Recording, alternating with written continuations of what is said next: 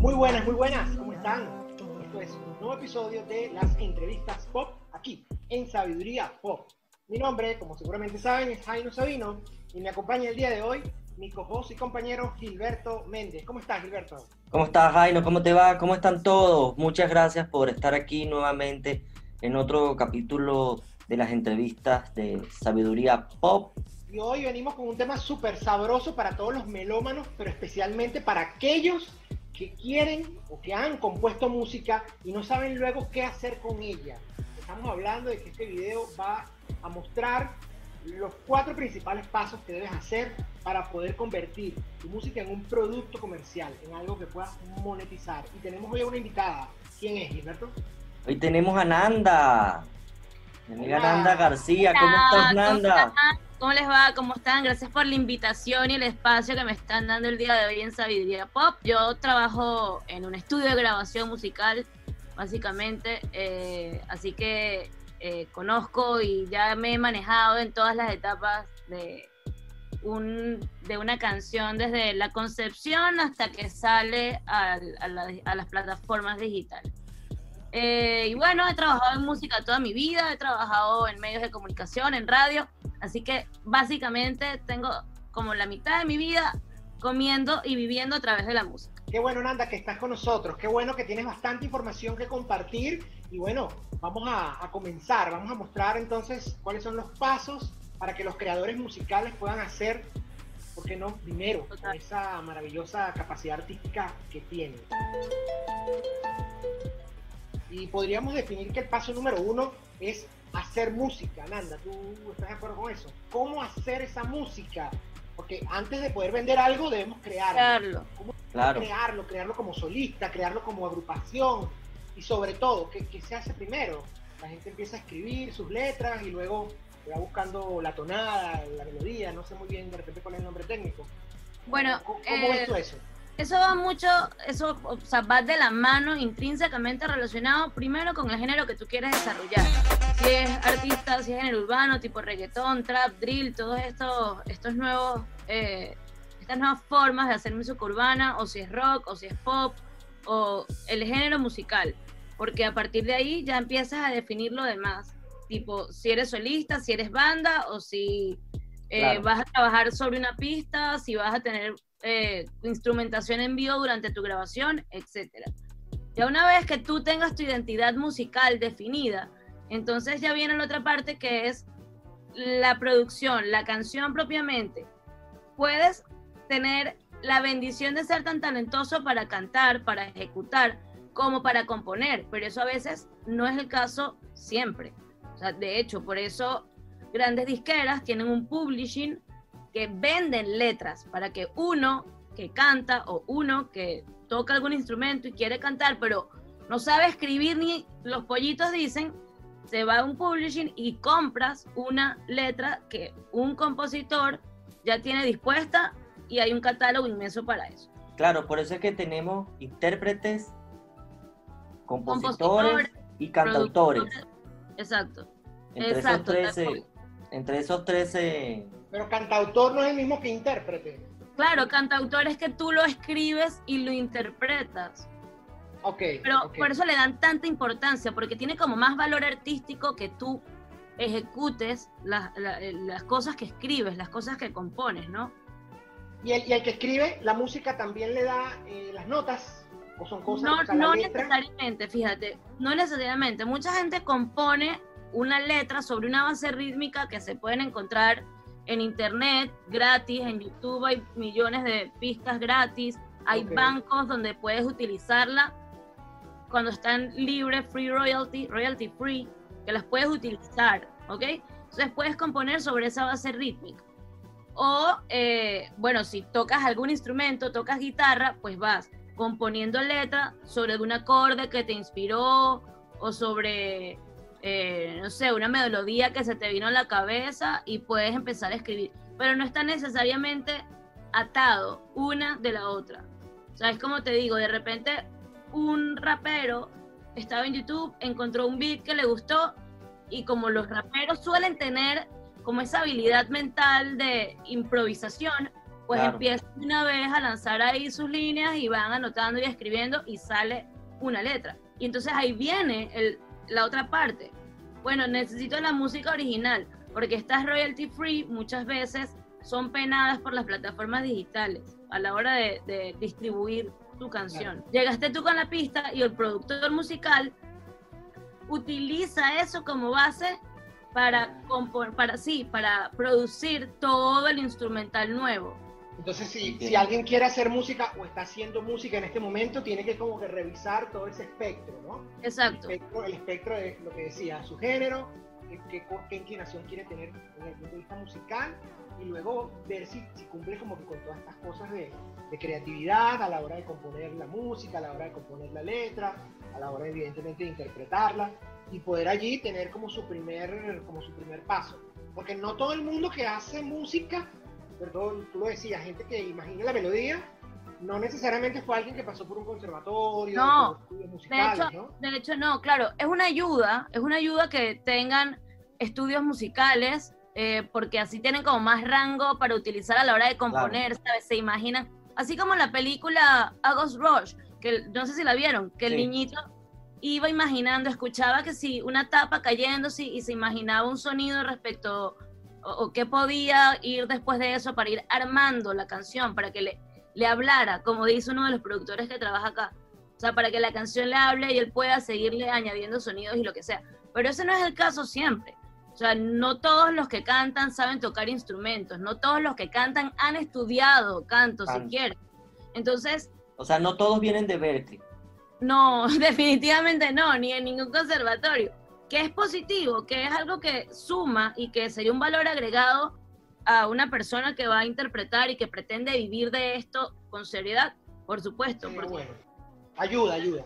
ayuda porque ya tienes como una base teórica de lo que estás haciendo y no te paras frente a un micrófono a hacer cualquier cantidad de locuras. Exacto, después que ya tienes tu música, ¿cuál sería el paso número dos? Producirla, ¿no? Sí, bueno, ya, claro, ya, ya, ya yo entré al paso número dos porque una vez que tú le llegas con la idea al productor, el productor empieza a trabajar en tu música, ¿no? Pero ¿qué hace el productor? ¿Cómo se produce música? Bueno, es crear el sonido, es crear todo el, el instrumental, eh, ver si va a tener ciertas armonías o ciertas armonías no, eh, darle, darle como un sentido. Es como el editor del periódico. Más o menos, tal cual. Es como un editor de un periódico. Así mismo es. Porque además no siempre el, el productor de una canción es el arreglista. O sea, si alguien tiene un presupuesto bien alto, pues tiene un productor, tiene un arreglista, tiene un compositor musical, tiene un compositor de letra, sí, bueno, vocal coach, lo que sea. Lo que pasa es que en estos momentos, digamos que la industria baja, la industria amateur de, de- de la producción musical, pues se ha tenido como que eh, resumir un poco y usan un productor para el todo. productor resuelve todo, Bueno, ayuda a resolver. ayuda a resolver muchas cosas. Ya la etapa final, que es mezcla y máster, lo hace un ingeniero de mezcla y un ingeniero de máster. Puede ser el mismo para las dos cosas, que tampoco es el caso. Por eso todo va a depender también del presupuesto que la persona tenga. Que si tú tienes en tu casa una computadora medianamente decente con una memoria RAM aceptable, tienes tu buen par de bocinitas y te bajas Pro Tools o te bajas Fruit, eh, Fruity Loop o te bajas Ableton, tú puedes hacer música en tu casa. O sea, no necesariamente tienes que ir Hacer esa producción armónica y hacer esa masterización, eh, mezcla que dijiste, ¿no? Hacer Exacto, eso. o sea, tú puedes producir tu instrumental, puedes hasta grabar con armarte un buen estudio en, en, En en la casa. un búnker, que en Google puedes encontrar tutoriales sin tener que gastar demasiado. Claro, la calidad del sonido final en muchas ocasiones sí va a influir que lo hagas en un estudio o no, pero Claro. también hasta en eso puede influir la personalidad que tú le quieras dar a tu canción. Claro, Entonces no necesitas estar en una eh, un estudio de grabación necesariamente, sobre todo si eres alguien amateur que está apenas comenzando y no cuentas con el presupuesto súper amplio. Exacto, o sea, puedes, puedes, tú puedes eh, llegar a un resultado medianamente o altamente aceptable desde tu casa. Claro, lo, lo, lo, recomendable es siempre ir a un estudio de grabación por temas de acústica. O sea, los estudios de grabación están todos acondicionados para que el sonido se absorba, que no rebote. Billie Eilish, el último disco de Billie Eilish, de Billie Eilish, ganó 3.500 premios, Emmy, Grammys, vaina. Ella se hizo viral en SoundCloud. ¿Ah? Ya se hizo viral en SoundCloud, ¿no? Con una, una pista como que, como que posteó y ahí... El disco que más ganó premios de ella lo produjeron en su casa, o sea, en un estudio, en un estudio casero, claro, bien armado, pero en un estudio casero. O sea, no es necesario que vaya a Abbey Road, por ejemplo, o a cualquier otro estudio grande, porque tiene el talento, tiene el conocimiento y tiene unos equipos que le funcionaron para poder lograr el resultado. Un de calidad. Exacto. Pero siempre ese asesor, ese productor, si realmente no lo contratas a un externo, a alguien desconocido, puede ser de repente algún amigo que tenga como los conocimientos, porque quizás la asesoría es necesaria, ¿no? Para saber si eso que estamos escuchando que hiciste en tu casa sirve para algo, ¿no? Hay que tener criterio, o sea, los productores tienen que tener como un poco de criterio, tienen que tener cultura general, cultura musical, eh, variedad de sonidos, escuchar distintos estilos de música, de artistas reales, artistas nuevos, lo que sea porque necesitan tener mucho criterio para poder discernir si esto que está haciendo es vendible o no. Y el producto final de este segundo paso, ¿cuál sería? ¿Qué obtengo al final después de haber todo, esto, hecho toda la fase de producción? Bueno, te dan tu canción, ahí está, tú toma tu máster, ahí tienes tu máster. Eh, lo más sencillo. eso es físico, eso es en digital, eso es en una nube. Es digital, o sea, a ti te entregan un WAV. Ahí está tu canción. WAV es el, es el formato adecuado y de calidad adecuada para poderlo subir a las distintas plataformas digitales.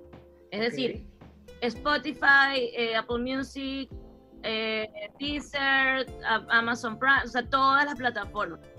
O sea, ya cuando tengo la, ya cuando tengo mi canción o mi disco en la mano, entro al paso 3. Que es venderla, distribuir. Mostrar la música o, o, o venderla, ¿qué, ¿qué hago con mi música? Porque ahí está como la duda, ¿no? Si hay un tercer y cuarto paso, es decir, ¿qué hago con mi música? Porque fíjate que a mucha gente amateur eh, toca en bares, quizás, bueno, en, toca en pequeños conciertos. Pero eso, ya es la parte de promocionarte tú como artista, pero si vamos a hablar de lo que tú vas a hacer con tu canción es directamente distribuirla, a menos de que tú la quieras guardar para siempre en tu computadora. Pero ahora, ¿qué se hace? En, en, estos momentos, pues, toda la música se consume a través Spotify, de iTunes, del streaming, así mismo. Entonces, existe manera de posicionarla ahí y además generar, eh, o sea, monetizarlo. Y para eso no necesitas intermediario de disqueras, no necesitas absolutamente a nadie. Es una plataforma que está abierta, existen varias, CD Baby, DistroKid, TuneCore, etc. Pagas una anualidad o pagas por el lanzamiento, depende también del presupuesto, te ofrecen distintos beneficios unas y las otras. Lo cierto es que tú agarras tu canción, yo grabé una canción, la quiero montar, abro mi C Baby o mi DistroKid, la subo, me pongo un cover ahí que también va a depender de lo profesional que yo sea. Puede ser esta misma foto que, estamos viendo aquí, lo que sale aquí lo puedo montar si quiero, pero ahí viene la parte de imagen tuya, la imagen que tú quieras proyectar, que quieras vender. ¿Cómo quieres tú que la gente te vea? ¿Qué, ¿Cuál es la imagen eh, con que asocien tu música. Con que asocien tu música, exacto. Pero tan fácil, o sea, es tan fácil vender música para un artista independiente hoy día que, o sea, no hay excusa. Simplemente obvio, o sea, si tú hiciste una música en un estudio de grabación, tu presupuesto invertido fue, no sé, 500 dólares por lo bajito, o sea, estoy diciendo algo... Ah, hay un número, hay un número... sí, por supuesto. no. Bueno. ¿A partir de cuánto? ¿500 dólares? Más o menos, o sea, es que también depende. Si tú te traes un beat de internet, pagas nada más grabación de, de voces, edición, mezcla y master. Todo va a depender mucho de tu, de tu, presupuesto. Para una pista, estamos hablando que eso sería como para una pista, una, una, un track. Exacto, pero ¿cuánto es lo mínimo que necesitas para tener ese WAP? Uno que nosotros tres formamos el trío Los Panchos y vamos a sacar nuestra música. que ¿Cuánto necesitamos para ir a grabar? Porque, porque no somos millonarios, ni tenemos ese gran presupuesto y queremos lanzar nuestro... Por la medida, por la medida chiquita, por la medida chiquita. Aquí en Panamá el precio aproximado y ahorita precio pandemia, por lo mínimo es 800 dólares. Sin contar si no sabes tocar, pero ni burrufío, Nada. tienes que contratar músicos si tu composición lo amerita. Músico de sesión está aproximadamente entre 100 y 150 dólares la hora de grabación. Entonces ya todo eso lo tienes que ir sumando a tu presupuesto para tu producción musical. Es algo de dinero, es algo de dinero. Claro, o sea, por eso, por eso digo, va a depender mucho del presupuesto y de, la, de cuál sea tu dirección con tu canción. O sea, ¿qué quieres tú lograr? ¿Quieres hacer solo un videito para Instagram y no lograr mayor nada de ahí? ¿Qué es lo que tú quieres hacer realmente con tu canción? Claro. ¿La quieres vender? ¿Quieres posicionarla en Spotify? ¿Quieres que la consuma?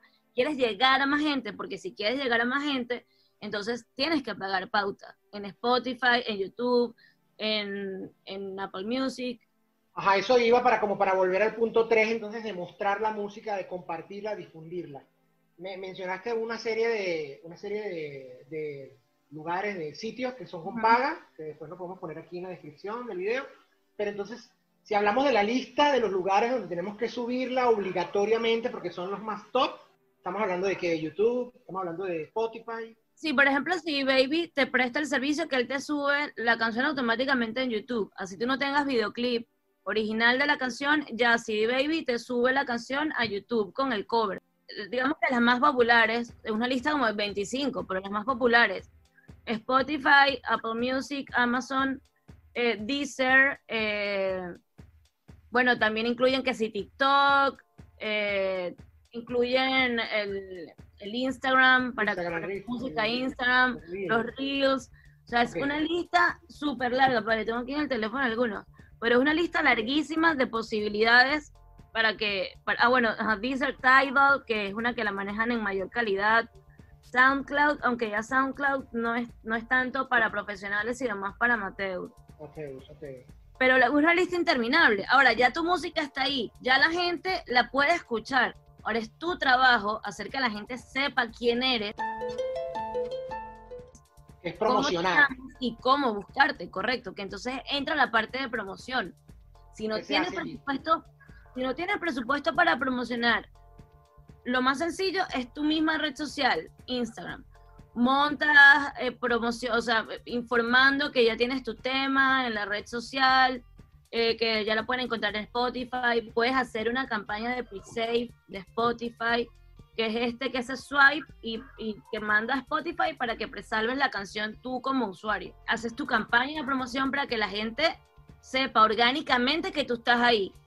Eso es una manera. Hablando de Compartir. eso, hablando de saber, siempre me he preguntado, esta, esta aplicación que a veces uno usa, que es Shazam, o esos buscadores de música, que tú lo pones, obviamente te identifica la canción. Yo tengo que mandarle mi canción, por ejemplo, por decir algo, puedo mandarle mi canción a Shazam, o él automáticamente con la Big Data eh, agarra los algoritmos y sabe qué canción es. No, fíjate que eh, también se sube cuando tú haces el upload por una de estos, estas plataformas de distribución musical, automáticamente también se va a Shazam. Ok, se vincula con también ella. es una manera muy fácil y muy cool de promocionarte. Porque hay canciones o hay servicios de esto que no te la mandan a Shazam. Y si tú estás, eso te anula la posibilidad de que si estás en un restaurante, Claro, la escucho y digo, ¿quién será? Me gustó. bla, exacto. Y de una vez Shazam te manda pues, Spotify o Apple Music para que tú la descargues en tu celular. Y cada descarga, cada reproducción, cada, cada eh, acción que hagan con tu canción te va a generar algo de, de ingreso para ti. Vas a monetizar. vas a monetizar, que no es tan rápido, o sea, no es que en una semana ya me pagué la canción, porque esa es de las preguntas más comunes que a mí me hacen. ¿En cuánto tiempo voy a recuperar mi inversión? Mira, a ver, no, hoy no, el viento no me habla hoy, no, no te sé Claro, no cuánto se tiempo sabe, no se sabe porque no se sabe si a la gente le va a gustar tu producto. Claro. O sea, no sabemos si tu productor te creó una pieza que está eh, temporal, que está en tendencia, con un buen punch musical, eh, una letra pegajosa, la misma tu imagen como artista, si te han asesorado para que tú tengas una imagen acorde con, con la música que estás haciendo. Yo tengo un ejemplo muy claro de cómo es un artista actual absolutamente bien producido. Y es J Balvin. O sea, J Balvin tiene un manejo de marketing increíble. Eso es una cosa increíble. El disco ahorita Colores es un disco conceptual maravilloso. O sea, todas las canciones tienen el nombre de un color. Todos los videos musicales manejan esa gama de colores, obviamente. Ha hecho alianzas. Exacto, te cuenta, te dice algo. Todo el disco te dice algo. Ha hecho alianzas comerciales o sea, ridículas como con Air, las Nike Air de J Balvin, con McDonald's también tiene una campaña. O sea, ha hecho unas alianzas y cada alianza que hace tiene el objetivo de hacerlo vender más música. Porque si una marca además agarra tu canción, ustedes dos hicieron una canción y a una marca le gustó y la compró para utilizarla como fondo de sus campañas publicitarias o lo que sea, automáticamente a ti te tienen que pagar eso. A ustedes les tienen que pagar. A sus productores les corresponde también. Eso es como una torta. Es el trampolín de hacerte conocido, porque obviamente la gente te empieza a identificar y empieza a saber quién eres y ya automáticamente lo que saques a continuación tienes que hacer un menor esfuerzo publicitario para llegar a esa, a esa cantidad de gente otra vez. Si tú eres suficientemente bueno, orgánicamente lo puedes hacer. Claro. Lo puedes Lo que pasa es que es muy difícil hacer algo también que pegue. Sí, que te hagas viral. la música tiene mucho, tiene creo que tantos años como la humanidad quizás, y hay tantos géneros y hay tanto hecho ya, ¿no? O sea, es un gran reto, ¿no? no es cualquiera el que pueda hacerlo, no digo que no se pueda hacer. Por eso, por eso... Más trabajo. Por eso eh, Bad Bunny le ha ido tan bien, porque es algo absolutamente diferente. No hay nada como lo que él ha hecho. Como lo que, no tiene, es bueno o malo, ahí no, no, no me voy a meter ahí, pero es algo diferente, es algo diferente y ha logrado que la gente le capte la atención.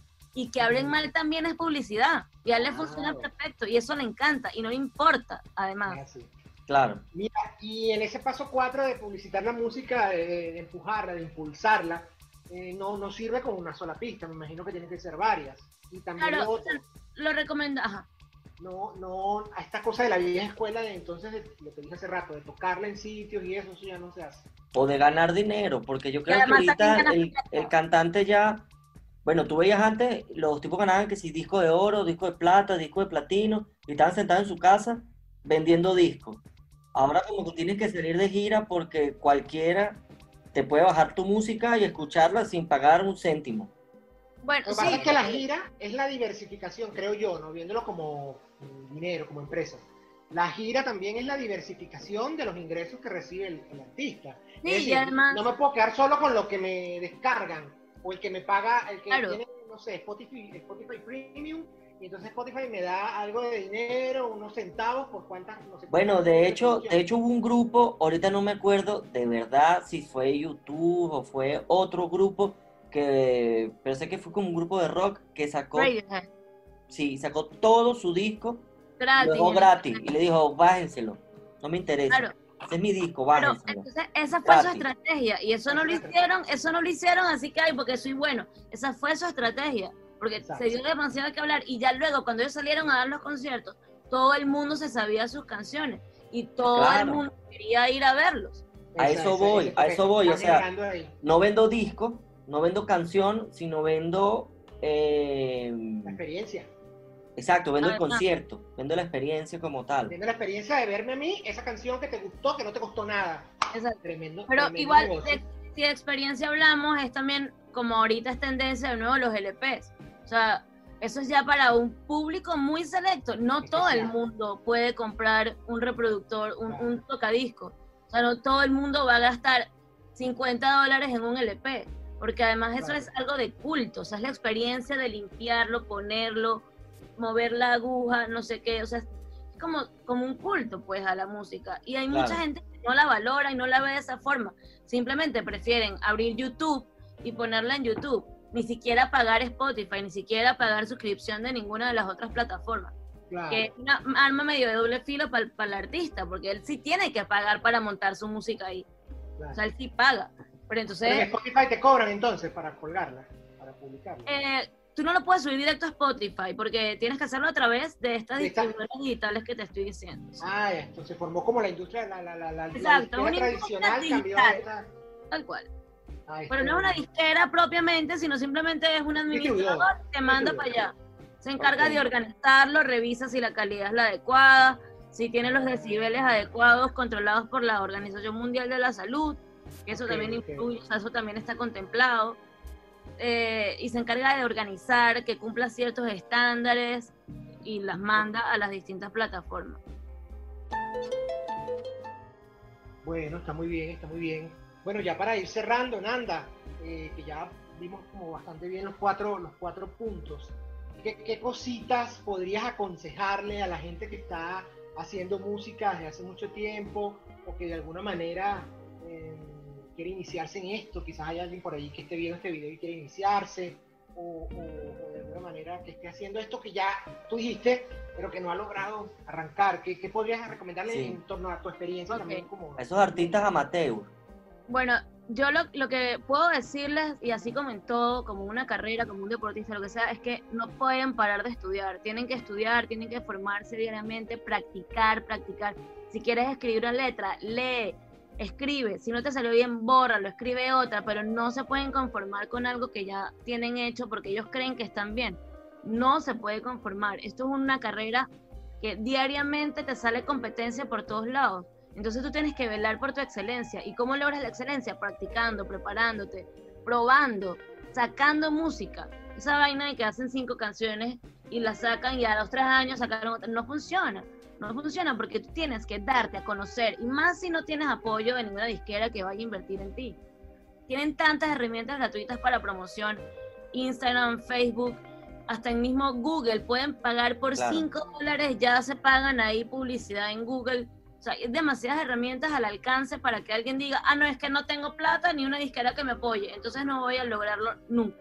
Hay que ser Claro. perseverante y persistente como en todo, pero sobre todo prepararse, porque eh, si tú vas a entrar a competir en una industria tan grande, tan rica y que actualmente hay tanta competencia visible, porque además está visible y la tienes a un enter de distancia, tienes que prepararte y no te puedes conformar con lo que ya has venido haciendo y arriesgarse. Definitivamente creo que la, la clave está en arriesgarse.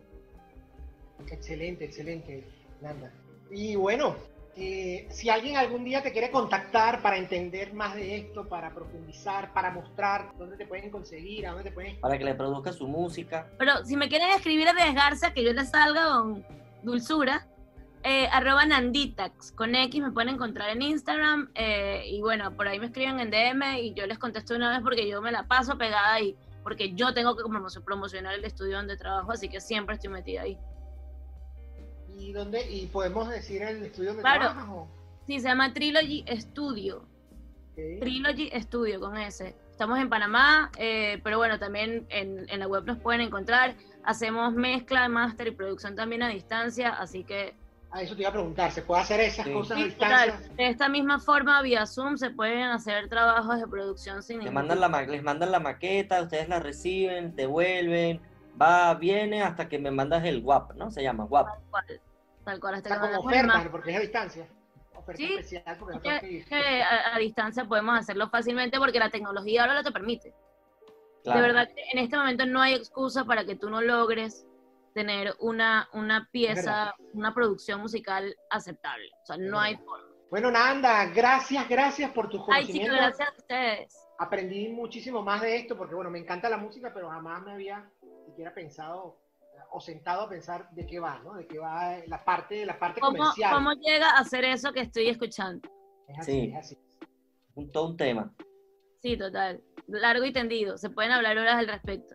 Qué bueno, qué bueno. Bueno, gracias por estar acá, por Gracias a ustedes, muchachos. Que estén bueno, bien. Ya saben, todos ustedes los que nos Sí, están bueno, ya viendo, sé- exactamente. recuerden que estamos en plataformas de podcast de solo audio y bueno, también en- aquí en YouTube nos pueden dar like, escribirnos, compartir, dejar sus comentarios, poner en sus comentarios si están de acuerdo con lo que dijimos, con lo que dijo Nanda, o si no, también aceptamos críticas o aceptamos informaciones nuevas porque me imagino que la música es un mundo cambiante también. Totalmente. Muchas gracias, Jaino. Muchas gracias a ti que llegaste hasta aquí. Y nos vemos en otro capítulo de